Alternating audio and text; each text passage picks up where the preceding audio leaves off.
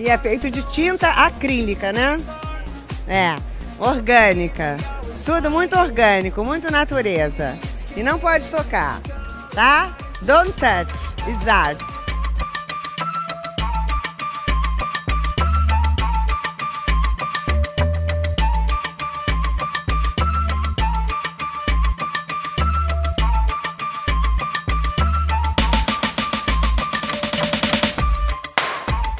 E aí, gente perdida? Tá começando mais um Não Pode Tocar. Eu sou o Rodrigo Hipólito e este é o 18º episódio da nossa quarta temporada. Hoje eu tô aqui na abertura só para dar aqueles lembretes básicos, pois este episódio é a segunda parte da conversa que a Fabiana Pedroni e a Lívia Rangel tiveram com uma das turmas da Fabiana sobre história da arte, estética e teorias feministas. Se você tá chegando aqui agora, o Não Pode Tocar é um podcast sobre história, teoria, crítica, prática de arte e temas afins. No nosso feed, você encontra, além dos programas de temporada, o Pataquadas, no qual a Alana de Oliveira repercute as principais notícias do mundinho da arte, e o Não Pode Chorar, no qual nós contamos algumas desventuras da vida e pensamos em modos criativos de lidar com elas. Nós publicamos episódios todo domingo e você pode ouvi-los em qualquer tocador de podcast, nas plataformas comumente usadas para ouvir música, como Spotify ou Deezer, no YouTube ou diretamente diretamente no site notamanuscrita.com. Em notamanuscrita.com você encontra, além dos podcasts, resenhas, textos de processo, crônicas, contos e outros dos nossos trabalhos. Se você ficar com preguiça de digitar notamanuscrita.com no seu navegador, basta clicar na imagem de capa deste episódio, que na maioria dos tocadores de podcast você será direcionado para a postagem original. Lá você encontra a descrição completa deste episódio com todos os links do que foi comentado e os nossos perfis pessoais e oficiais no Twitter e no Instagram. Por falar em perfis de redes sociais, quem comanda os nossos perfis oficiais é o Tiwi, o primeiro e único cão podcaster. Tanto no Twitter quanto no Instagram você pode ganhar uns lambejos do Titi em arroba não pode tocar, sempre com o D de pod no mudo. No final da postagem você encontra uma chave Pix e o link para o nosso PicPay. Acesse picpay.me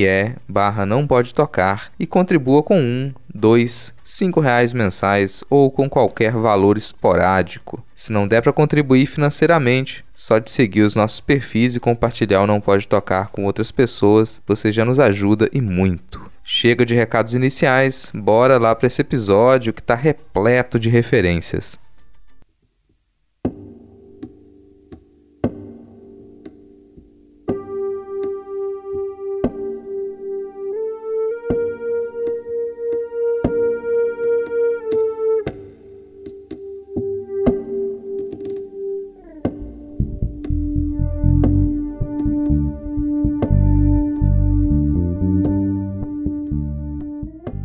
Sobre isso, eu estava lembrando de uma, de uma experiência né, didática que, que eu tive na UFES, dando aula de História da Arte, que, como parte das avaliações, coloquei lá, não, como se fossem seminários, não tem um outro nome, né? Seminário é uma coisa que, que às vezes atrapalha a gente a, a entender como que se formam os discursos, né? Enfim, mas os alunos tinham que escolher ali um assunto que fosse do interesse deles para eles discutirem, trazerem para a sala de aula, que estivesse ali ou não necessariamente relacionado à disciplina. Um pouco parecido com a atividade que eu passei para essa turma, né? Que é de texto livre, escreva um texto livre, né? Essa questão da, de, da escolha, da liberdade, da pesquisa, enfim. E aí teve um grupo que resolveu falar sobre mulheres artistas. E o ponto de partida foi justamente o primeiro, que era catalográfico, encontrar essas mulheres, e depois, logo em seguida, a pergunta já foi reconhecer essas obras como obras femininas. Hum. E não, não, bastou, acho que nem duas semanas de pesquisa ali, porque isso ia ser apresentado mais no final do semestre, dessas conversas, eu sempre jogando aquelas pulguinhas, né? Então, mas como assim, né? É estimulando para se fazer a pergunta, né? Se reformular sempre as perguntas. Até um ponto que elas chegaram que, pera, então não é possível, né? Todas as mulheres que elas selecionaram para esse levantamento, elas eram muito, muito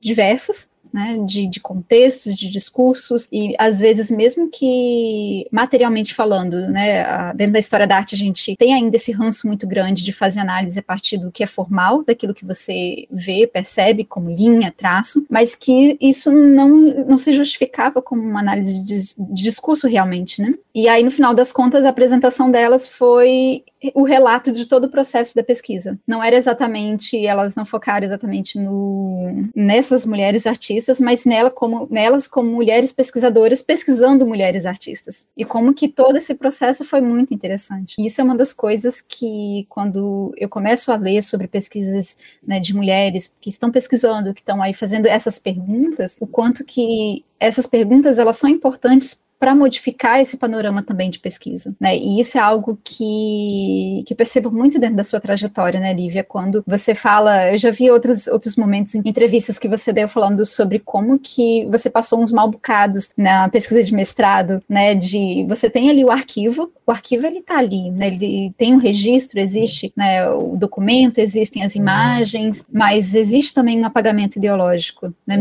Apesar disso, mas né, existem esses materiais e como encarar eles. Isso era uma coisa que, que talvez seja interessante também trazer para debate, sabe? Porque para você também, dentro da, da sua pesquisa, esse processo ele foi se modificando, as suas próprias perguntas. É totalmente dinâmico, assim. E sobre arquivo, só vou comentar uma coisa. O trabalho de historiador é baseado em arquivo, né? Não tem jeito eu sou historiadora, né? Então meu trabalho é sempre muito voltado ao arquivo. E eu fui descobrindo lentamente também, lendo autoras é, é, importantes, como a, a, a Michelle Perrault é muito conhecida, historiadora francesa muito conhecida por ter desenvolvido a história das mulheres, né? E a Michelle Perrault fala muito dessa questão de arquivo. E ela diz o seguinte: a gente não deve também acreditar num discurso é, hegemônico que fala que as mulheres foram apagadas e ponto. Né? Ou seja, quando você vai para o arquivo, você não vai encontrar nada. A ideia é essa, né? Então já desestimula logo no início. Já olha, esquece, busca outra coisa para você pesquisar, porque não tem nada, essas mulheres não fizeram nada. Isso principalmente mulheres negras, você não vai encontrar nada. Realmente, muitas vezes quando você vai para arquivo, você vai encontrar ali, né, a fala do, das instituições de poder, né, ou do sujeito de poder. Você vai encontrar documentos sobre tribunais, né, é, como a gente fala, documentos de cartório, documentos policiais, que está sempre construindo uma imagem em cima daquela figura, daquela personagem né, social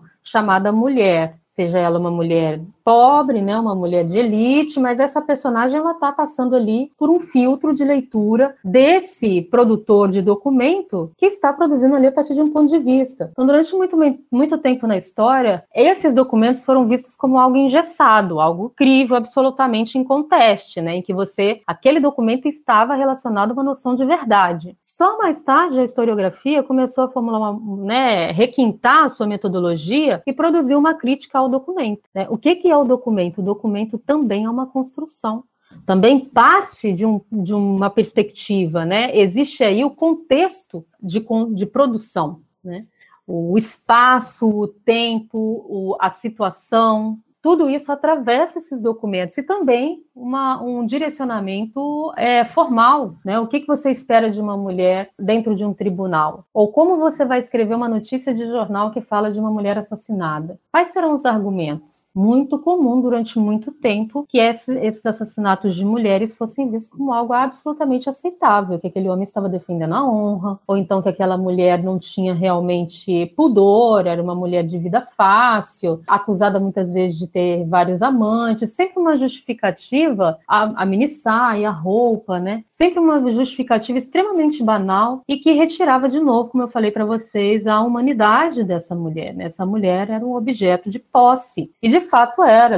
Na legislação, na lei, a mulher era uma posse do seu marido, primeiro do seu pai, as relações paternas, depois do seu marido, né? E se viúva, ela continuava não tendo direito. A Praia dos Ossos, Lucas, eu estou escutando agora, mas gente, eu não escutei até hoje, justamente que me, me traz muita coisa, né? Eu, fico, eu sou muito sensível para tudo, gente. Eu vi um vídeo ontem na internet que eu, na hora que eu vi, eu comecei a chorar desembestadamente. Desembestadamente, eu falei, eu vou ter que tomar um banho agora. Então, essas coisas, sabe, eu sinto muito, sou muito afetada o tempo todo. E Praia dos Ossos, eu fui primeiro é, amadurecendo isso, mas é, Praia dos Ossos é um trabalho de arquivo. podcast é pesado, sim. E trabalha com questões que elas ecoam na sociedade brasileira hoje, né? A gente tem um, uma lei de tipificação, né, do feminicídio, nós temos a Lei Maria da Penha, mas ainda no senso comum e nos tribunais é, é muito fácil é, você encontrar argumentos que colocam a mulher na posição não de vítimas, mas de provocadoras daquela violência. E esses homens é, participei de uma banca de doutorado que é um trabalho muito bom, exatamente sobre a lei do feminicídio, sobre o patriarcado, como o patriarcado funciona nas instituições, em que ele apontou ali, por meio da sua pesquisa, estatisticamente, que há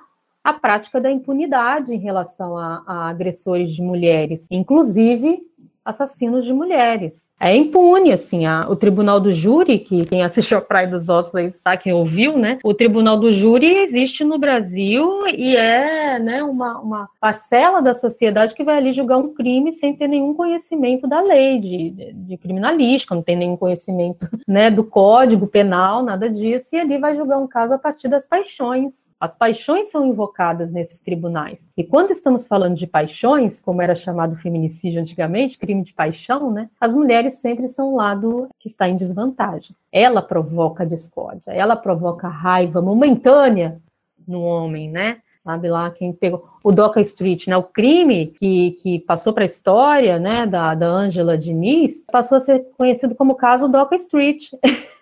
é ele, né? É, é o homem que entra na história, é, que ganha o protagonismo como alguém que foi levado a, a esse patamar de violência, porque não é da, do hábito, né? não é da, da, da personalidade dele. E a gente vive, convive com isso, né? E muitas vezes tem dificuldade de entender esse processo. É um processo histórico, né? Isso não surge do nada. A sociedade ela reproduz, ela, ela engatilha, sabe? Isso daí e a educação, a formação, o pensamento crítico é fundamental. E no Brasil a gente não tem o hábito de desenvolver o pensamento crítico na maioria das escolas nem na universidade. Então, está problemática. As redes sociais elas ajudam muito nesse aspecto, embora seja muito problemático em outros, mas o acesso à informação. Como a gente tem acesso à informação problematizando a realidade. E aí, tentando voltar, então, assim, não, não comprem nunca essa história de nenhum orientador, de nenhum professor, que você não vai encontrar nada nos arquivos, que aquilo não existe. É, as, falando aqui da perspectiva das relações de poder, como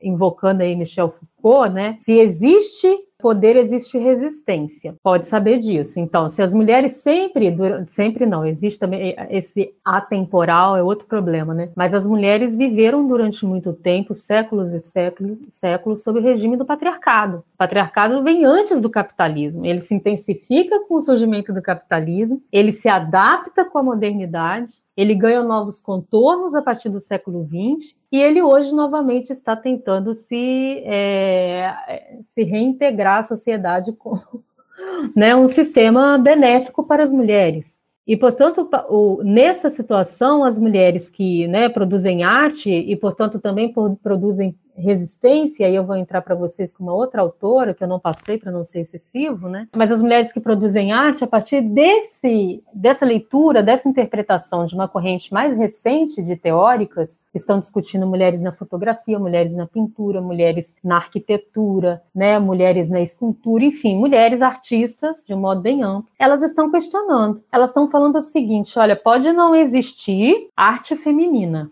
pode não existir uma estética feminina, mas o que a gente tem tem que começar a trabalhar é com uma outra perspectiva, que é a da arte feminista e a da estética feminista. Quem está discutindo estética feminista são duas autoras, que já lá, quase contemporâneas, uma delas é contemporânea, da, da Linda Noche, que é a Gisela Ecker, que ela, ela é, é uma teórica, uma historiadora da arte muito conhecida da Alemanha, e ela escreveu um livro, na verdade é uma compilação de artigos de mulheres né, pesquisadoras da arte na Alemanha e de outros países, eu acho que tem também, que se chama Estética Feminista. Esse é o título do livro, né? E Estética ela faz uma introdução curta e cirúrgica. Ela está dizendo o seguinte: a gente tem que demolir a essencialização. Parar de pensar a mulher artista, necessariamente, trazendo sempre né, essa aproximação entre arte e mulher e associando diretamente mulher a feminino, criando esse senso de unidade, de universalidade, que, segundo ela, né, é produto da sociedade falocentrada. Mas assim, quem são os homens? Também o universal masculino, ele serve a um propósito. Esse universal masculino, de novo, na mesma medida em que o universal feminino apaga as diferenças, o universal masculino também. E aí isso vai ser discutido a partir das teorias da masculinidade, né? Isso também começa a partir dos anos 80, 90, quase paralelo. Uma coisa puxa a outra. E ela pensando na estética feminista, e aí tem uma autora mais recente que escreveu um livro sobre isso, não foi traduzido para o Brasil ainda, mas é a Claire Raymond. A Claire Raymond, ela foi uma mulher, né, que começou a apresentar disciplinas, como a Fabiana falou ali, você vai para a universidade, vai para a pós-graduação e começa a montar emendas, né, a partir das suas pesquisas, dos seus interesses e espera que encontre ressonância, né, que as pessoas se interessem e, e que seja um curso duradouro. E ela arriscou e, e montou uma, uma disciplina só para falar de mulheres fotógrafas nos Estados Unidos. E teve uma enorme, exatamente, teve uma enorme demanda, assim, a galera todo semestre a sala lotada, todo semestre a sala lotada. E ela percebeu o seguinte, que no formato inicial inicial do curso, ela estava apenas trabalhando com a obra dessas mulheres, não? Então ela trabalhou lá a Viviane Maia, a Vivian Maia, que é muito conhecida, ela trabalhou com a Francisca, Francesca Woodman, Sid Sherman, né? Trabalhou com várias, tanto recentes quanto mais é, do, da virada do século XIX para o século XX. Ela trabalhando com essas fotógrafas, abordando somente a obra. Aí foram os, os próprios alunos e alunas que questionaram, mas essas mulheres, quem eram elas? Porque imediatamente ela, ela falou assim: olha, eu não vou trabalhar com isso agora de quem eram essas mulheres para vocês não heroicizarem elas, né? Não, tra não trabalharem como mulheres excepcionais, né? Como heroínas de seu tempo, mulheres que vocês vão pegar. Mas ela viu que era inútil. Era inútil ela não fazer isso.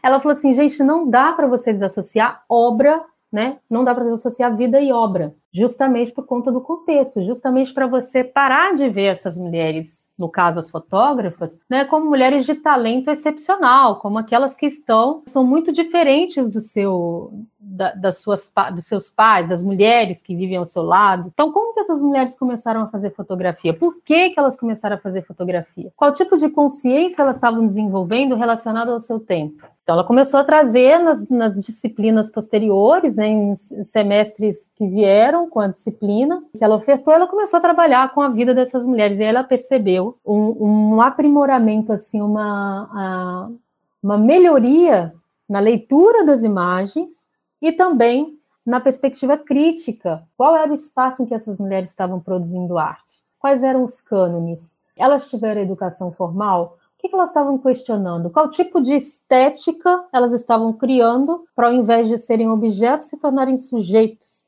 da criação artística. Isso muda tudo. E isso que a Linda Nostlin está falando, mas sem levar até esse ponto, né? Ela está falando de contexto, mas ela, por exemplo, não está levando necessariamente em consideração essas relações de poder. Ela praticamente, ela fala assim, ó, existem as instituições que são canônicas, elas excluem, elas são excludentes, mas ao mesmo tempo, ela não está falando diretamente dessas relações de poder, de gênero que definem que quando as mulheres conseguem o espaço, conseguem apresentar o seu talento, a qualidade do seu trabalho, ainda assim elas são menosprezadas, vistas como arte secundária, elas nunca recebem prêmios, elas nunca estão em exposições, nunca são selecionadas. Tem se discutido há muito tempo como essas mulheres aparecem. Muitas vezes de maneira equivocada, associadas à sua vida privada, amorosa, e aí é diferente. Pensar a vida e obra conjuntas não é trazer os aspectos é, nem da mitologia construída em torno dessa personalidade e nem da sua vida amorosa pessoal, que muitas vezes extravasa para uma, uma visão assim de uma mulher que era vulgar, né? Uma mulher que não levava uma vida heteronormativa, padrão. Tem um caso que eu estudei, que eu estou estudando ainda, que publiquei um artigo, que é da Tina Modotti. Imagino que alguns de vocês já ouviram falar nessa fotógrafa, né? A Tina Modotti, ela é muito, muito interessante se pensar como um caso dentro dessa prerrogativa da leitura patriarcal em cima da produção de mulheres artistas. Ela é uma italiana era uma italiana, né? Nasceu na Itália, migrou muito cedo para os Estados Unidos, foi viver lá. E nos Estados Unidos, ela morava em São Francisco, ela começou a se interessar por artes. Ela primeiro trabalha no teatro, né? Vai ser atriz de teatro, depois ela vai ser atriz de cinema e depois ela se casa com um fotógrafo muito reconhecido nos Estados Unidos, famoso, vendia fotografias, né? A preços exorbitantes, que é Edward Weston. Edward Weston, ele se muda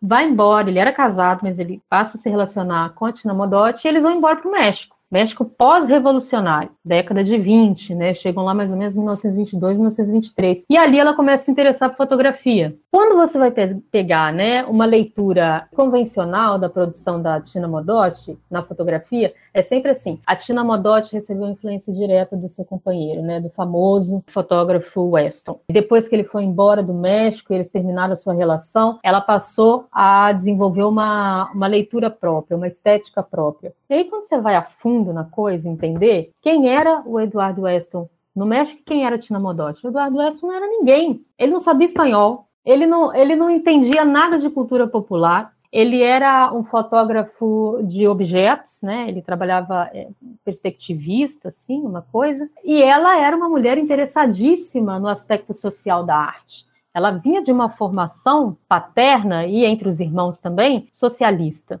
O pai dela era trabalhador de, de, minério, ele já vinha ali numa tendência de sindicato, filiado ao Partido Socialista e tal, e também começaram a desenvolver tendências de esquerda, né, um pensamento de esquerda nos Estados Unidos. E ela tinha essa formação. E então, quando ela vai para o México com o Weston, ela começa a se interessar por fotografia, ela faz algumas imagens, né, que é lido como imitação da estética westoniana, e a gente percebe que há o quê? Uma mútua influência.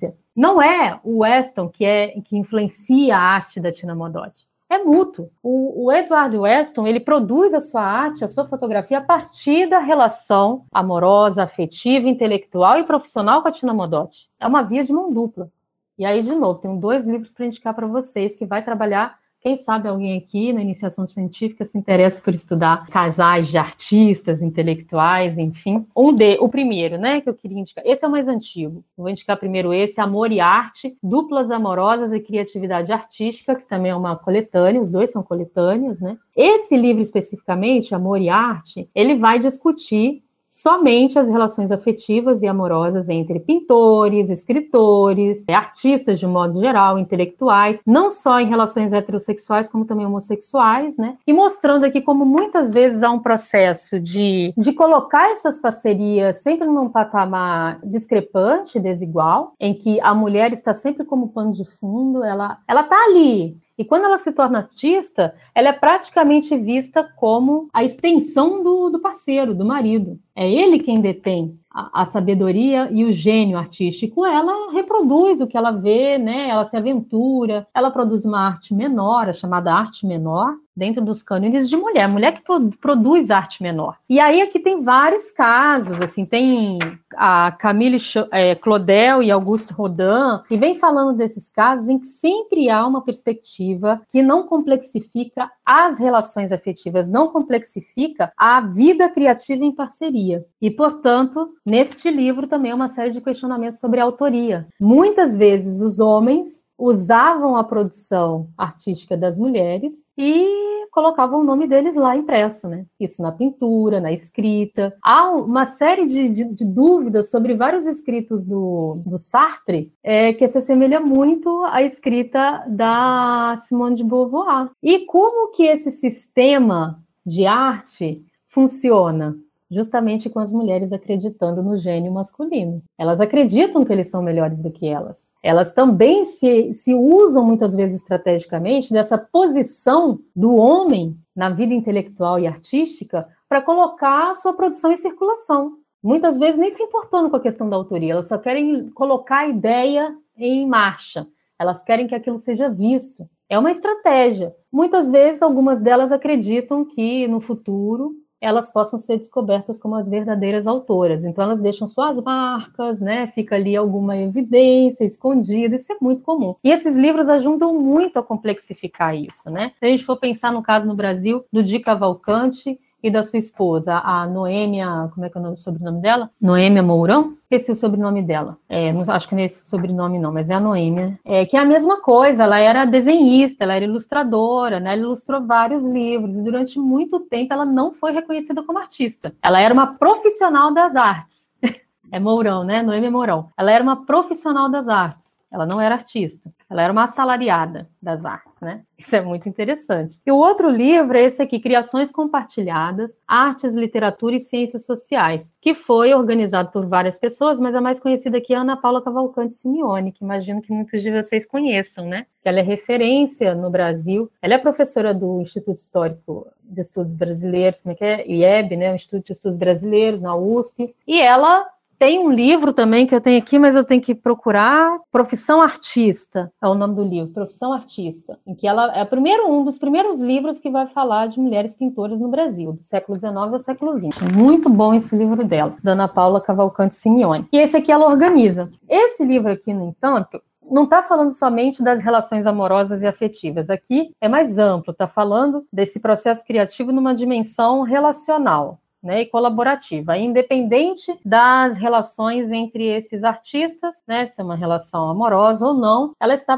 partindo dessa perspectiva relacional. Falando dessa perspectiva relacional, em que vai novamente trazer maiores questionamentos e criar muito mais tensões e contradições, revelando, não gosto dessa palavra revelando, mas trazendo assim a público as ambiguidades das criações artísticas. Né? Elas são ambíguas, elas são duais, né? elas estão ali não só num duplo, como muitas vezes sendo múltipla, né? tendo multi, múltiplas travessias ali, e que vão criar a tal da arte, que passa a ser uma arte individual, né, de um único gênio criativo, que passa a ser vista como fruto né, de um insight como era dito na Grécia Antiga, né, fruto da inspiração das deusas, é, enfim, né, você sempre, a musa inspiradora, o que é a musa inspiradora? A musa inspiradora, ela não faz parte da criação artística, ela só estimula que aquela criação saia de dentro daquele artista. Né? Ela está ali praticamente como acendendo uma chama, mas ela não tem participação nenhuma. Ela é o sujeito pacífico. Ela está ali como é, é, ela está como um gênero oculto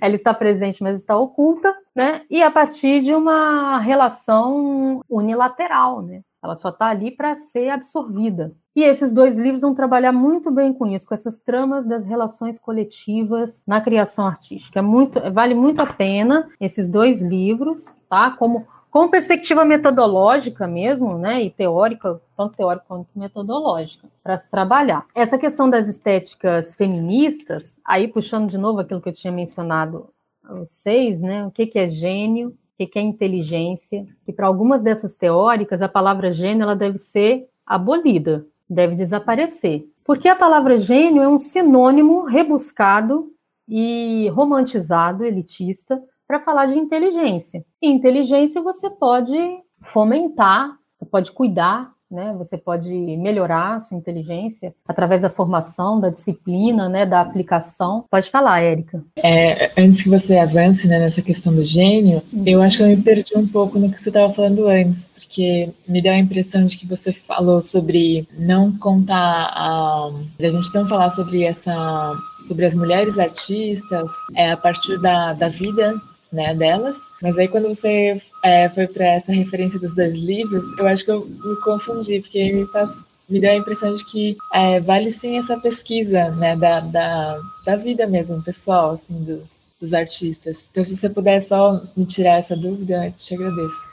Sim, eu falei, na verdade, Érica, de duas perspectivas, né? Uma que simplesmente acha que falar de artista e falar da sua vida pessoal é recair nessa coisa biologizante, né, de falar a partir também de uma experiência. E uma outra vertente que vê como muito positiva a relação vida e obra, a vida pessoal. O que acontece muitas vezes é que há uma confusão quando a pessoa vai discutir né, a biografia do artista e trabalhando ao mesmo tempo com a sua obra, acontece de fazer inferências forçadas, né? Fazendo assim, usando determinados eventos, episódios da vida daquela pessoa para colocar um sentido numa obra que realmente às vezes não tem nenhum sentido relacionado com aquilo. Você está fazendo uma interpretação baseada numa experiência em que, inclusive, a própria artista muitas vezes nega que aquilo tenha alguma relação. É o caso, como eu falei, da Tina Modotti. Durante muito tempo, tudo que fosse relacionado à vida e à obra da Tina Modotti estavam tão entrelaçadas na sua vida amorosa, estavam tão costuradas a partir desse ponto de referência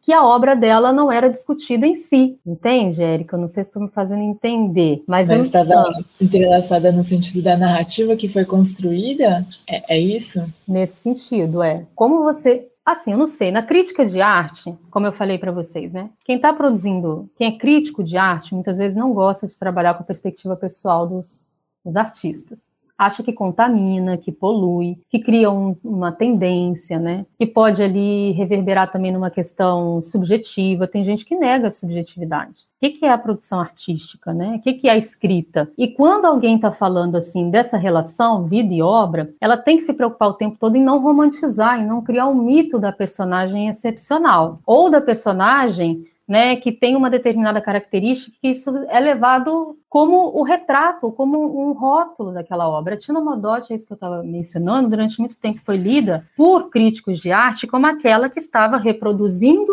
a estética do seu companheiro homem, né, do fotógrafo com quem ela manteve relações, uma mulher que tinha uma vida leviana, né, tinha vários parceiros amorosos, se relacionava tanto com mulheres quanto com homens, e isso era muito mais, né, é escavado para dar um sentido à importância à obra da Tina Modotti do que realmente é uma relação entre o contexto a sua leitura daquele contexto como crítica do seu tempo, como uma mulher que estava relacionando, por exemplo, com diferentes correntes artísticas, ela estava relacionada com os muralistas no México. Depende, depende da leitura que você vai fazer, tudo vai depender é, da, da sofisticação dos seus critérios de avaliação e como você vai ponderar, observar essas sutilezas, entende? É muito fácil você eu pegar para estudar a vida da Tina, eu pegar para estudar a obra fotográfica, né, ou, um, um, pedaço ali, uma certa série da fotografia, né, da, do conjunto das fotografias da Tina Modotti e tentar fazer uma leitura daquela fotografia sempre relacionada à sua vida pessoal, imprimindo ali naquela imagem reflexos daqueles traumas, daquela, por exemplo, a Tina Modotti, ela teve uma relação com um estudante cubano que viveu no México. Foi uma relação super conturbada, conturbada, porque ele era mais novo do que ela, e ele era um perseguido político. E ela vivia também uma relação ali, ela era conhecida como né, esposa do Weston, ele tinha ido embora, ela também dormia de vez em quando com o Diego Rivera, né, com a Frida Kahlo, era essa relação de artista, não tem muita, é, é libertária no sentido, né? E quando ele foi assassinado, na frente dela, na rua, eles estavam caminhando na rua, ele foi assassinado, tudo que passou a ser dito sobre a obra posterior da Tina Modotti, e tudo que passou a se falar sobre ela na imprensa tinha sempre relação com esse cara. Então, não, é claro que tem. Ela tira uma fotografia dele que é impressionante, é linda, né? Uma fotografia é, de perfil. E que a partir. Da, isso foi, claro, dele morrer. E depois que ele morreu, todo mundo passou a fazer uma leitura em relação a essa fotografia, reportando aquele trauma da morte dele para aquele momento em que ela tirou aquela foto. Então é como se ela tivesse uma obsessão pelo cara, como se ele fosse o amor da vida dela, como se ela tivesse se rendido à própria ideologia dele. E aí não importa o que veio antes ou o que veio depois. Quando você faz esse recorte vendo somente a vida pessoal como referência, você perde, por exemplo, as filiações artísticas dela, que estão e não estão na perspectiva da vida pessoal, porque existe a vida profissional, aquilo que a inspira, aquilo que ela acredita enquanto né, é, princípios. Ela vai fazer uma, uma viagem pelo interior do México para fotografar mulheres indígenas. E aí ela vai desenvolver uma leitura muito impressionante sobre mulheres indígenas e maternidade, que a gente pode ler como uma, uma estética feminina, mas era muito mais uma estética política e feminista no sentido de que ela estava atribuindo humanidade a um grupo de mulheres indígenas vistas como bárbaras, né? Eram mulheres vistas como é, selvagens, elas não tinham lugar dentro da cidadania mexicana, embora fossem usadas como símbolo da nacionalidade mexicana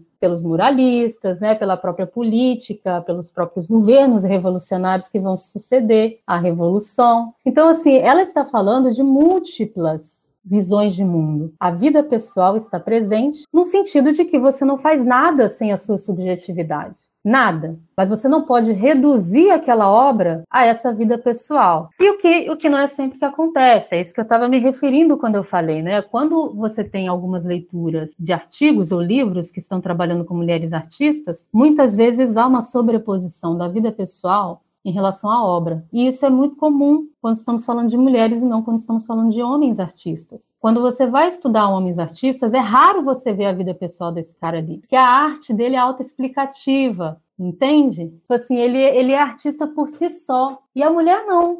ela é artista porque ela se casou com um artista, ou então porque ela né, teve uma sorte, ela, ela foi apadrinhada. Isso é muito comum. E aí, quando vai falar Diego Rivera e Frida Kahlo, quem era Diego Rivera e quem era Frida Kahlo? A Frida Kahlo foi é, aluna, né, pupila de Diego Rivera. E durante muito tempo, após a morte dos dois, eles foram, né, é, teve uma época aí na América Latina, no, na Europa, principalmente pós-guerra, Segunda Guerra Mundial, em que houve um interesse muito grande pela produção de arte do, da América Latina. E aí várias exposições aconteceram na Alemanha, na França, principalmente Alemanha e França mas também na Inglaterra, em vários países, foram feitas curadorias de exposição de artistas latino-americanos. Geralmente, a Frida Kahlo não era colocada junto com os muralistas ou então os, os artistas revolucionários, ela era colocada no grupo de mulheres artistas. Fazia-se esse. É importante, é isso que eu estou falando, mas quando você faz isso numa curadoria, você está dizendo o seguinte: olha, elas estão produzindo uma arte específica e devem ficar na galeria, sim, mas lá nos fundos, porque é outra coisa, né? Você vai lá visitar aquilo. Então você está atribuindo não só a vida pessoal, como também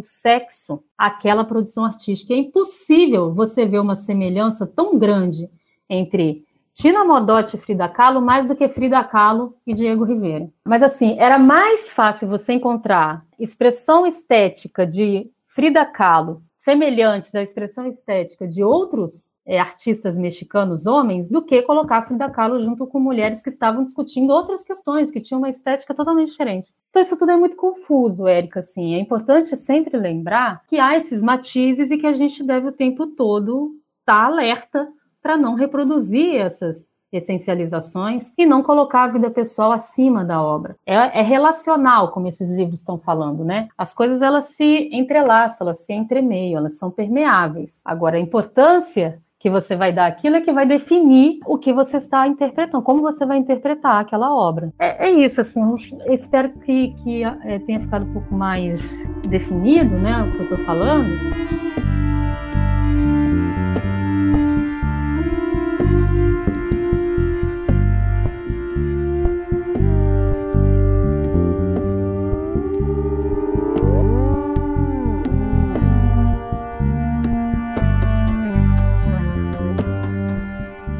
E para falar de, de, de, arte, a Fabiana, vou até lembrar de um caso, né? A Fabiana, nós moramos juntas em São Paulo. Quando eu estava fazendo doutorado, estava fazendo mestrado na USP. E aí a gente teve uma conversa. Geralmente a gente entrava numas, numas rixazinhas, né? Normal, gente viver comigo é isso mesmo. É, é uma merda, né, Fabiana? Mas dá para aguentar por um tempo. E aí a gente estava conversando sobre, sobre arte. Eu falei para Fabiana, né? Ah, para mim a arte ela, ela é política, né? Ela também é política. E a Fabiana estava falando eh, numa perspectiva da arte pela arte. Você lembra, Fabiana, dessa conversa? Sinceramente, não. Sorte, Nossa, eu, eu, mudei muito nesse meio tempo, então não faço ideia. Não, Lá vem, é, é, o caos que vai ser um mistério para mim, mas continua. Vamos ver não, essa sim. Fabiana aí, meu Deus. Mas a gente estava discutindo isso, né? É, porque tem essa, essa dupla versão, né? Ou pontos de vista que estão falando assim de que a arte ela é política outro grupo que defende a arte pela arte. Eu não consigo ver assim, sabe? Por quê? Eu, porque eu estou muito imbuída, muito mergulhada na discussão de gênero, na discussão política das relações pessoais, na discussão política da história, e aí eu não conseguia ver a arte pela arte, não é gratuita, é, não há sujeito neutro. Então esse cara que está falando, eu produzo arte pela arte, da minha arte não tem política. Pode ter certeza que é branco, que é homem, que está falando de um lugar privilegiado, que não precisa falar de política. Ele não precisa, porque ele não. Né, tem, tem um, um sei lá, um, uma série também que eu vi que, que tem um momento que estão lá sufragistas e tem uma sufragista negra na, na, na, Inglaterra e vem um homem de elite, né, aristocrata, e fala assim: ah, não, eu detesto política, não gosto de política, gosto de me envolver. Aí ela fala assim, ó, né? Ah, você pode não se envolver, você não precisa da política, a política te favorece o tempo inteiro. Então, realmente, você pode se dar o luxo de não se interessar por política. Eu não, eu sou, meu corpo é político isso que a gente tanto usa hoje, né, no movimento feminista, meu corpo é político, ele é atravessado por política, então eu não posso me dar o luxo de, de não gostar de política, porque a minha vida toda depende disso. É, as violências que eu sofro são violências políticas, parte da, parte da estrutura da sociedade. Então eu acho que também quando uma arte fala que não é política, que ela é arte pela arte, na verdade ela está, de novo, autenticando a neutralidade da produção, do conhecimento, que é uma maneira de você, de você não é apagar, né, mas é colocar ali um, um tecido por cima do sujeito e dizer, olha, eu não produzo a partir de uma subjetividade. O meu, o meu conhecimento é objetivo. A minha arte ela parte da minha genialidade, né? Daquilo que eu, que eu percebo do mundo. Eu, a minha arte é um retrato da minha sensibilidade, como artista, não como gente essa conversa, né, que a gente teve, que, que eu não me recordo muito bem, assim, porque também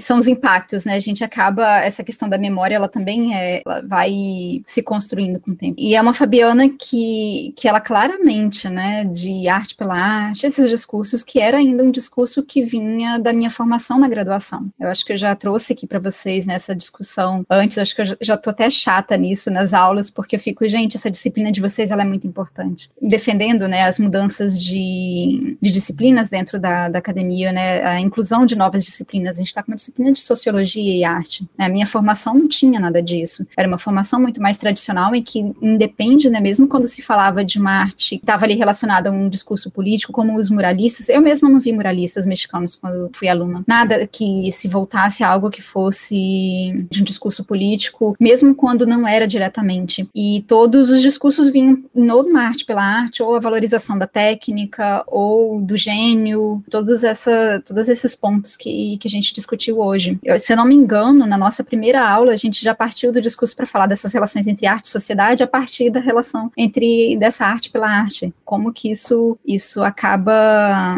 invalidando outros discursos e acaba se né, trazendo ali um, um outro entendimento de uma produção como se ela estivesse fora da sociedade. Enquanto estava falando, Lívia, fui pensando aqui né, dessas relações entre arte e, e sociedade, teve uma outra aula que, que a gente foi né, abordar mais sobre sociologia e arte e tal. E teve um, um texto, um livro, na verdade, da Natalie Hines, que a gente já trouxe aqui né, para a sala para a gente discutir algumas vezes, que ela fala sobre as gerações né, da sociologia, né, da arte. E que essa terceira geração, que seria, né, já depois da década de 60 e talvez atual, mas ela já está se modificando, na verdade, atualmente, pensaria dessas, dessas relações entre arte e sociedade não como uma relação ali afastada uma coisa da outra, em que você pode escolher qual ponto que você vai levar no seu discurso, na sua pesquisa, né? como você disse, ah, se eu vou pensar essa obra a partir dessa, desse encontro dessa mulher com o seu marido e a partir de tudo se relaciona aquilo ali, pensando nesses dois elementos separados, arte e sociedade, mas já numa geração posterior de pensar essa arte como sociedade, quer dizer, ela tá tão embrincada, ela tá tão ali relacionada uma coisa com a outra, que mesmo se eu falo hoje arte pela arte, é impossível pensar arte pela arte não como um discurso contextual, né? Ele, ele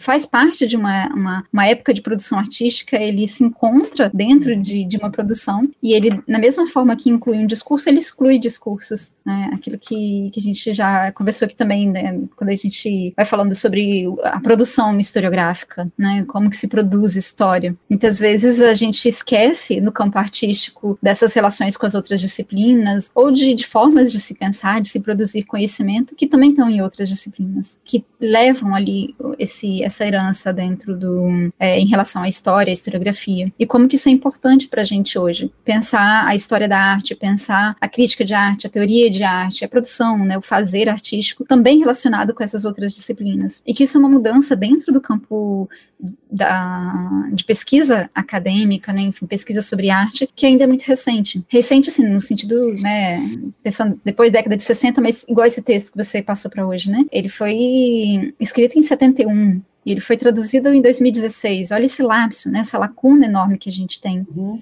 Então essas mudanças elas, elas são muito muito lentas, mesmo que elas estejam acontecendo, como a Lívia disse, né, a gente está numa revolução, a gente está passando por esses processos de mudança e isso está trazendo esses choques, né, de percepção. Mas ainda assim a gente quer mais, a gente precisa continuar. Dá a impressão que toda vez que a gente se encontra com esse outro que está ali num sentido mais tradicional, de entender essa arte pela arte ou de esvaziar a, a produção de todo o seu caráter político, crítico, enfim, como se isso não, não precisasse continuar sendo feito. Fizemos um catálogo de mulheres artistas. Pronto, catalogou, já fez ali a sua, né, a, a, dizemos que elas existem pronto, acabou. Acho que a contribuição desse texto e, e dessa nossa conversa hoje aqui, né, entre a gente, ela vem nesse sentido de pensar as perguntas, a Érica já tinha me perguntado antes também, né, como que fazer essas perguntas, como pensar iniciação científica, como pensar pesquisa. A gente pode fazer essas, criar essas relações de uma forma que, que tem esses impactos, né? Eu acho que o, o diálogo, nesse sentido, esses encontros, eles são importantes para isso também. Às vezes vocês vão encontrar professores que, que vão fazer um esvaziamento de um pensamento crítico. A gente ainda está nesse processo, então né, as reclamações de vocês não são infundadas. A gente sabe que existe toda uma complexidade ao nosso redor e que, e que nos desanima, mas ao mesmo tempo é, é desses encontros com pessoas que estão interessadas que, que faz a diferença, sabe? E de vocês estarem aqui levantando a mão e perguntando e conversando, é que a gente consegue fazer essa movimentação para novas perguntas. Até porque, como a Lívia disse, a gente não sabe tudo, né? E, e a gente tem que sempre que se questionar e, e fazer esses encontros. Encontrar essa Fabiana que a Lívia me apresentou, agora me deixa assustadíssima, mas é, é real. É extremamente plausível, pensando de todo o meu desenvolvimento acadêmico. E vocês vão perceber isso na vida acadêmica de vocês, cada vez mais, dessas mudanças. E quanto perceber essa mudança é importante, né? Ah, Cepá, você queria falar também? É, eu anotei umas coisas para perguntar aqui no final. Primeiro, em relação ao conceito de lugar de fala, né? É um conceito da linguística, né? Para falar de o ponto de onde está partindo o discurso, né? Então eu queria perguntar se essa coisa de pegar esse conceito para falar de outra coisa não vai acabar apagando esse outro conceito, né, que vem antes com o mesmo nome, e se talvez não valeria a pena focar numa ideia de incentivar que as pessoas minorizadas falem, ao invés de dizer que quem não é daquela minoria não pode participar do debate tipo, como é usado isso, né? No sentido de, ah, você não tem lugar de fala para falar disso. Não só no sentido de falar uma experiência, mas de debater um assunto, né? Queria perguntar disso, se, não sei, não daria para pensar um jeito, uma abordagem um pouco diferente, ou, é, e também se essa ideia de que ser de tal minoria legitima o seu discurso, né? Ter a experiência legitima seu discurso, não pode falhar, porque tem tipo, pessoas como Fernando Holliday, que é aquele deputado de extrema direita, e ele é negro, e ele é contra as cotas, então o discurso dele é legitimado só porque ele é negro, mesmo ele tendo uma posição que prejudica é, o movimento. E também é, queria perguntar sobre essa questão de falar, né, da questão feminina em vez da, da questão da mulher, em vez da questão do homem. É, se a gente devia falar, né, que é uma questão do homem, que é uma questão do opressor, que o problema é quem está oprimindo, né? Nessa ideia de ter pessoas que falam que homens, por exemplo, não podem ser feministas, se a gente não devia justamente cobrar que os homens deveriam ser feministas, porque eles são essa, eles que perpetuam o problema, né? Essa ideia de que homem não pode ser feminista acaba meio que é, afastando e falando, tipo, não é seu problema, você não precisa se preocupar com isso. Então, em vez, teria que falar que não, você precisa ser, porque você que está perpetuando isso. Acho que teve uma coisa que eu lembrei de um conceito do debate, nessa né, ideia do gênio, que tem a ver com o conceito de mobilidade ascendente, que apareceu num texto que a gente leu lá pro debate de artivismo, né? Essa ideia de tirar o, a ideia de o útil, né? O, o certo, o belo, o que é bom e deixar tudo igual, né? O que é eficiente, o que é progresso, o que não é, e tirar a ideia de que uma coisa é progresso, de que uma coisa é boa, de que existe essa esse gênio e tal. E a última questão que eu queria levantar é, é, essa coisa de, do foco na unidade, né? Que apesar de ter essa controvérsia, né, de que não é todo mundo igual, tem as diferenças, é importante pegar essas pautas das diferenças. Se não é importante também falar de unidade para juntar todo mundo num objetivo maior de lutar contra o capitalismo. E são essas as minhas questões. Assim, eu noto, o, em todas as perguntas, eu vejo uma coisa em comum, né, na sua fala, que é essa essa ansiedade. Eu, eu, gosto muito de usar essa palavra ansiedade, estamos todos ansiosos, né? Estamos todos apreensivos e sempre um pouquinho desconfiados. É, na sua fala, me parece ter a presença dessa ansiedade e uma certa relação com essas discussões sobre política de identidade é um pouco confusa, justamente porque às vezes a gente tem acesso a esses debates por meio do senso comum. As pessoas estão falando lá na rede, às vezes não leram nada sobre aquilo, estão justamente partindo do argumento da experiência. Não, tem experiência própria, eu sofri isso, eu vivi isso. Teoria e prática, elas são extremamente importantes. A prática sozinha, ela pode, de novo, né, resvalar para um debate é, centrado em uma única pessoa, na sua experiência pessoal sexual, que não é né, o umbigo do mundo, é a experiência daquela pessoa. E a teoria ela ajuda a colocar isso no coletivo. A teoria mostra que a sua experiência, né, ela tem especificidades, ela é idiosincrática em vários aspectos, e em outros realmente ela se aproxima da experiência coletiva relacionada ao seu lugar social, ao seu lugar de gênero, a sua classe, a sua nacionalidade. Às vezes a gente esquece a questão da nacionalidade, né? Um brasileiro para um europeu é, é, submundo. Eles acham que vão chegar branquinho lá fora e o pessoal vai falar: ah, senta aqui, fica bem-vindo e tal. Vou te arrumar um emprego bom, muito bom. Não, nós somos né, é, é, subdesenvolvidos. A questão da nacionalidade é muito importante, Bacurau, exatamente. A questão religiosa, né, a religiosidade, tudo isso implica em, em situações que criam diferença e, portanto, criam exclusão, criam incompreensão, tudo isso que a gente trabalhou. Então, falar de lugar de fala, como eu falei no início para vocês, essa é uma, um, um, esse é um conceito que circulou muito a partir desse, dessa horizontalidade dos movimentos sociais, muitos deles engajados na internet e tal, e o lugar de fala perdeu o seu sentido. Ele se esvaziou, acabou se tornando essa visão é, simplória, como você mencionou agora, que é assim, se eu não sou uma mulher negra, eu não posso falar de negritude ou de feminismo negro. Se eu não sou pobre, eu não posso falar da pobreza estrutural no país. Se eu não sou mulher, eu não posso falar de, de feminismo, de gênero. Essa é outra, esse é outro equívoco bastante comum homens e mulheres são chamados para a luta feminista. Só que o feminismo ele também não é uma única coisa. Ele tem diferentes mulheres pensando no feminismo de diferentes maneiras. Existe um grupo de feministas, por exemplo, que além de ser anticapitalista, é anti, eh, também tem um fator de discurso moralista que não reconhece os direitos das prostitutas, por exemplo. E aí criaram um feminismo para as mulheres prostitutas que se chama puta feminismo. Até hoje elas têm dificuldade de encontrar, né, né, recepção, de serem ouvidas entre as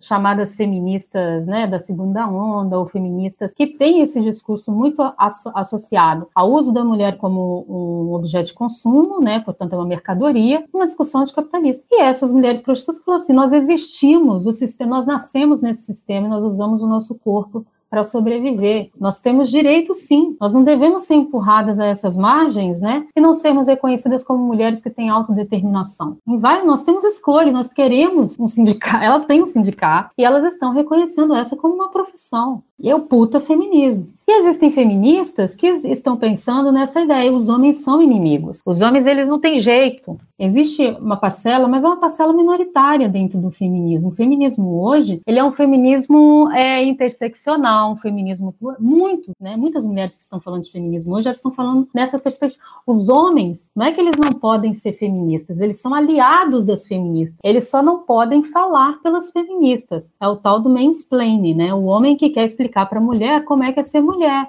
É, o que, que significa a luta feminista? Os homens são parceiros, sem dúvida, essenciais, porque não são só eles que replicam e perpetuam o machismo e o patriarcado. As mulheres também fazem isso. Portanto, o processo de conscientização é da sociedade inteira. Se você quer uma mudança estrutural, a sociedade inteira tem que estar implicada. Agora, os homens, por si sós, eles não puxam o debate feminista porque muitos deles sequer se enxergam como opressores. Imagina aqui que muitas meninas tenham tido dificuldade em algum momento de falar para um cara, tranquilamente, serenamente: Olha, você está sendo machista. E o cara enlouquecer: Eu não sou machista. De jeito nenhum que eu sou machista. Jamais eu seria um machista. Eu sou um moderno. Eu sou homem do, do tempo atual. Eu adoro as mulheres.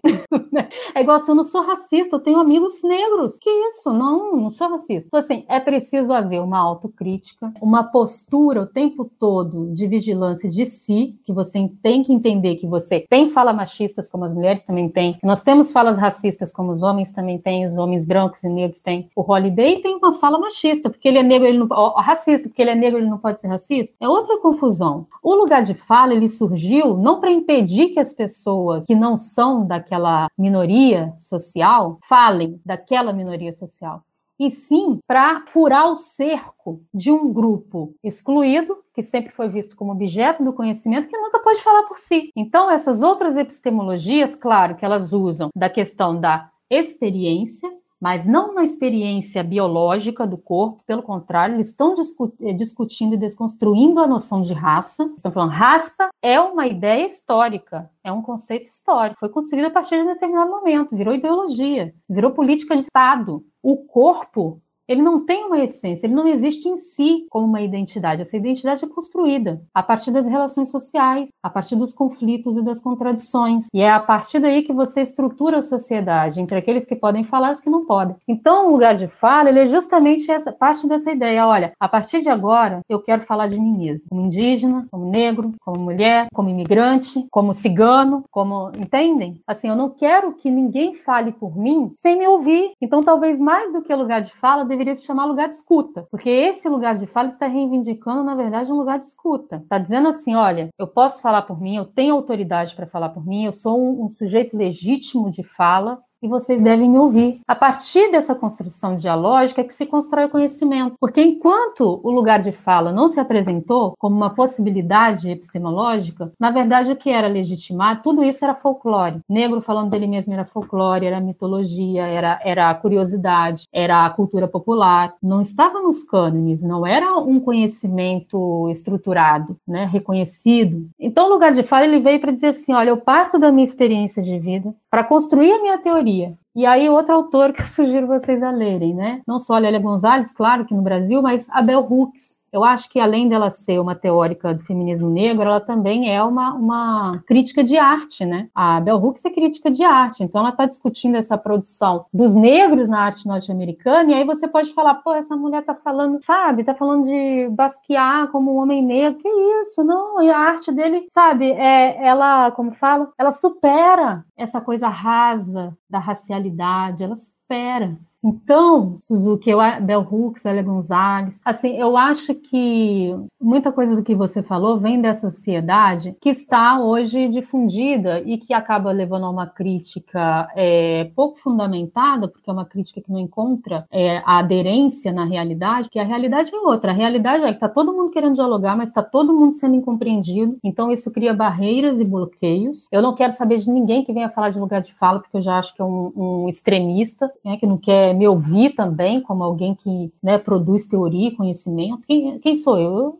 Eu sei, não precisa justificativa, eu sei. É justamente um questionamento, o lugar de fala é um questionamento da epistemologia eurocêntrica, branca, é, reconhecida como a única capaz de apresentar uma noção de verdade, o resto está contaminado pelas opiniões. Nunca acreditem nesse negócio. Olha, o seu texto não pode ter subjetividade, a sua monografia tem que ser rigorosamente escrita dentro dos cânones acadêmicos. Não, não tem como você desassociar. O que você tem que fazer é aproveitar esse lugar e criar uma teoria dinâmica pertinente que faça uma interpretação sem abandonar o rigor metodológico, mas abrindo o diálogo. Você não é o único detentor do conhecimento, a sua interpretação não é fechada. Então é isso, sim, a Sueli Carneiro, né? A Sueli Carneiro que agora lançaram aqui, ó, um, a pessoa tem tudo na mão, né? É, Continua Preta, a vida de Sueli Carneiro, né? Essa aqui é um, a biografia sobre ela, que acabou de sair, a mulher tá, tá nativa aí desde a década de 70, participou lá da Constituinte,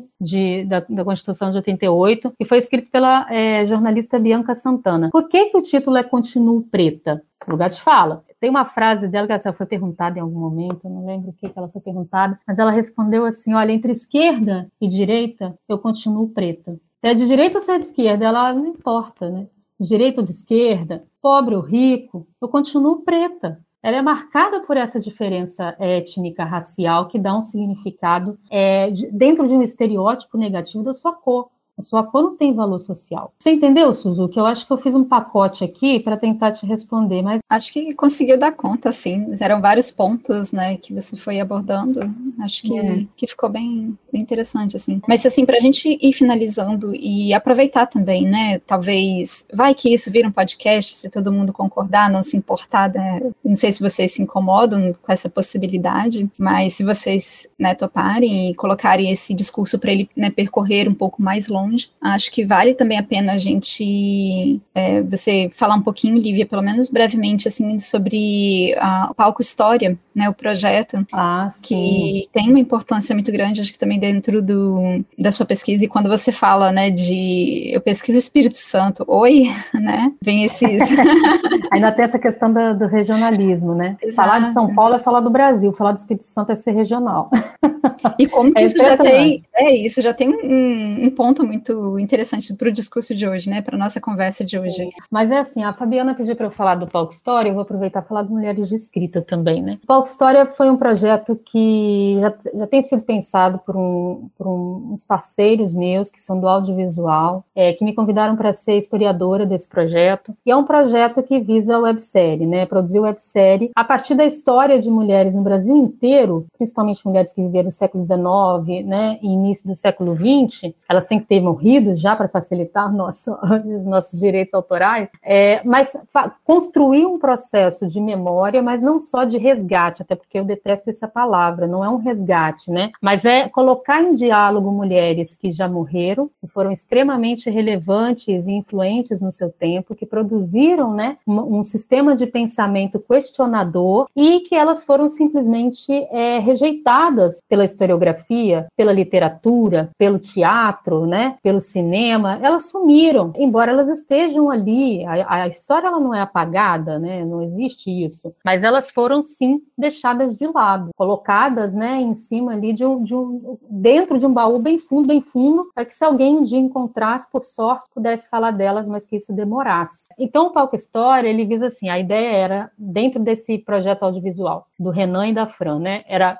a partir da minha pesquisa, construir uma, uma, uma, atriz, ela ia fazer a peregrinação por diferentes arquivos, buscando informações dessa personagem histórica, como, por exemplo, da Ercília Nogueira Cobra, ou então da Berta ou sei lá, um monte de mulheres aí, escritoras também, né, principalmente, a gente está trabalhando muito escritoras, e a partir dessa peregrinação pelos arquivos, de um processo de pesquisa, né, de busca de rastros, ela ir lentamente construindo, com o público assistindo, a personagem que ela ia encenar no palco. Então, o final do, da websérie seria depois dessa peregrinação, mostrando a montagem dessa personagem, ela encarnando aquela figura histórica, ela encenando um monólogo em cima do palco. E aí palco história. No entanto, aqui no Espírito Santo a gente também teve, né, incentivo à cultura, a Lei Aldir Blanc, e a gente criou um projeto, eu realizei o projeto, da gente usar essa ideia, mas dentro da história do Espírito Santo, com mulheres capixabas e construindo o diálogo histórico, né? Então, assim, a gente tinha convidadas de mulheres atuais no Espírito Santo que estão produzindo cultura, ou então são importantes na política, na universidade, e essas convidadas dialogavam sempre com essa mulher histórica. A gente fazia sempre um textinho autoral de início, fazendo a relação entre essas duas personagens, essas duas figuras, para mostrar não só a continuidade, como também as rupturas e as mudanças que foram acontecendo, né? E, inclusive, as contradições e, a, e o Palco Histórico que eu deixei para vocês, tem uma página no Instagram, e aí vocês são lançados para o YouTube para ver algumas dessas, para ver, né? São, foram seis encontros. Estão muito legais os encontros, porque éramos duas mediadoras, eu e mais uma amiga, e uma convidada. Então a coisa foi assim: né? A Kika Carvalho, que eu não sei se vocês conhecem, imagino que alguns de vocês já tenham ouvido falar, se não, por favor, procurem imediatamente. A Kika Carvalho está com várias obras dela espalhadas tanto no museus, instituições de São Paulo quanto na rua. Ela começa como grafiteira, né? Procurem lá a Kika Carvalho. E ela está, ela participou com uma, com uma tela da Enciclopédia Negra Brasileira, né? Então ela começou a despontar a partir daí, mas ela é fascinante, uma mulher negra, lésbica, na verdade é bissexual, e a gente fez uma entrevista com ela, um debate, mostramos algumas obras dela, principalmente do início de carreira, e está muito bacana. E o Mulheres de Escrita surgiu também nessa perspectiva, né? Estamos falando não de mulheres escritoras, mulheres de escrita, já buscando um processo também de dessencializar mulheres de uma maneira bastante ampla. E é um, um perfil para apresentar comentários críticos de obras, criações artísticas de mulheres, seja na literatura, na pintura, no desenho, no cinema. Então tá bem legal assim o perfil. Nós somos uma rede colaborativa, não sou só eu. Somos um grupo de oito mulheres, amigas também, e a gente toca o perfil.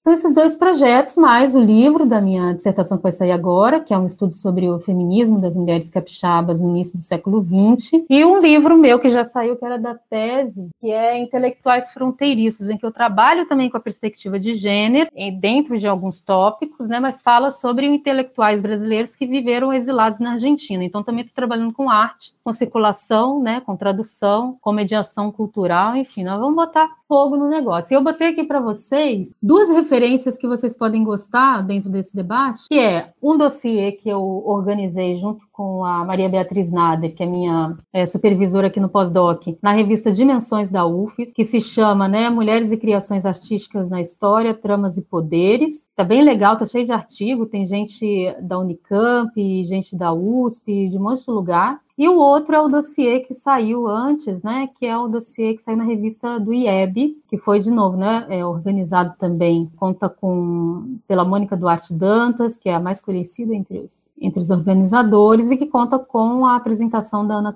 da Ana Paula Cavalcante Simeone. E tem aí vários artigos que estão discutindo gênero, mulheres artistas, né, é, sistema de arte e relações de gênero, da Heloíse Costa, para mim é um dos melhores textos desse dossiê, eu gosto muito, até porque ela está falando de fotografia também. Foram essas indicações, gente. Espero ter contribuído de alguma forma, na medida do possível, em duas horas. Mas muito obrigada também pela, pela troca, pela paciência. E obrigada, Fabiana, pelo convite, adorei. Adoro falar, né? Então, e a gente adora te ouvir. Nossa, foi muito bom. Acho que o pessoal aqui vai ter uma série de referências aí para expandir de, de, pesquisa e acho que tem acho que o encontro de hoje ele foi, foi muito, muito, muito produtivo, assim, de, de referências e, e de encontro também, né, pra gente não esquecer que a gente tá sempre em encontro com as pessoas. É isso, Lívia, nossa, muito obrigada, muito obrigada por ter participado, e os alunos também aqui, né, com a gente, foi um encontro muito, muito bom. Eu espero que vocês tenham aproveitado, e vamos ver, né, se vira podcast, eu vou conversar. É, Perguntei legal. aqui pro pessoal, né, acho que a aula ficou muito interessante, que esse, essa conversa, acho que ela pode também começar a sair desse esse muito chique, né, Caio? Muito a sair chique. dessas, dessas paredes que a gente tem aqui, né? Tá ótimo, Fabiana, brigadão, viu? Imagina, Beijo, gente. Obrigada. Bons estudos, sigam firmes e fortes. A revolução ela é também acadêmica, tá? Beijo para vocês. Beijo, gente. Até mais. Tchau.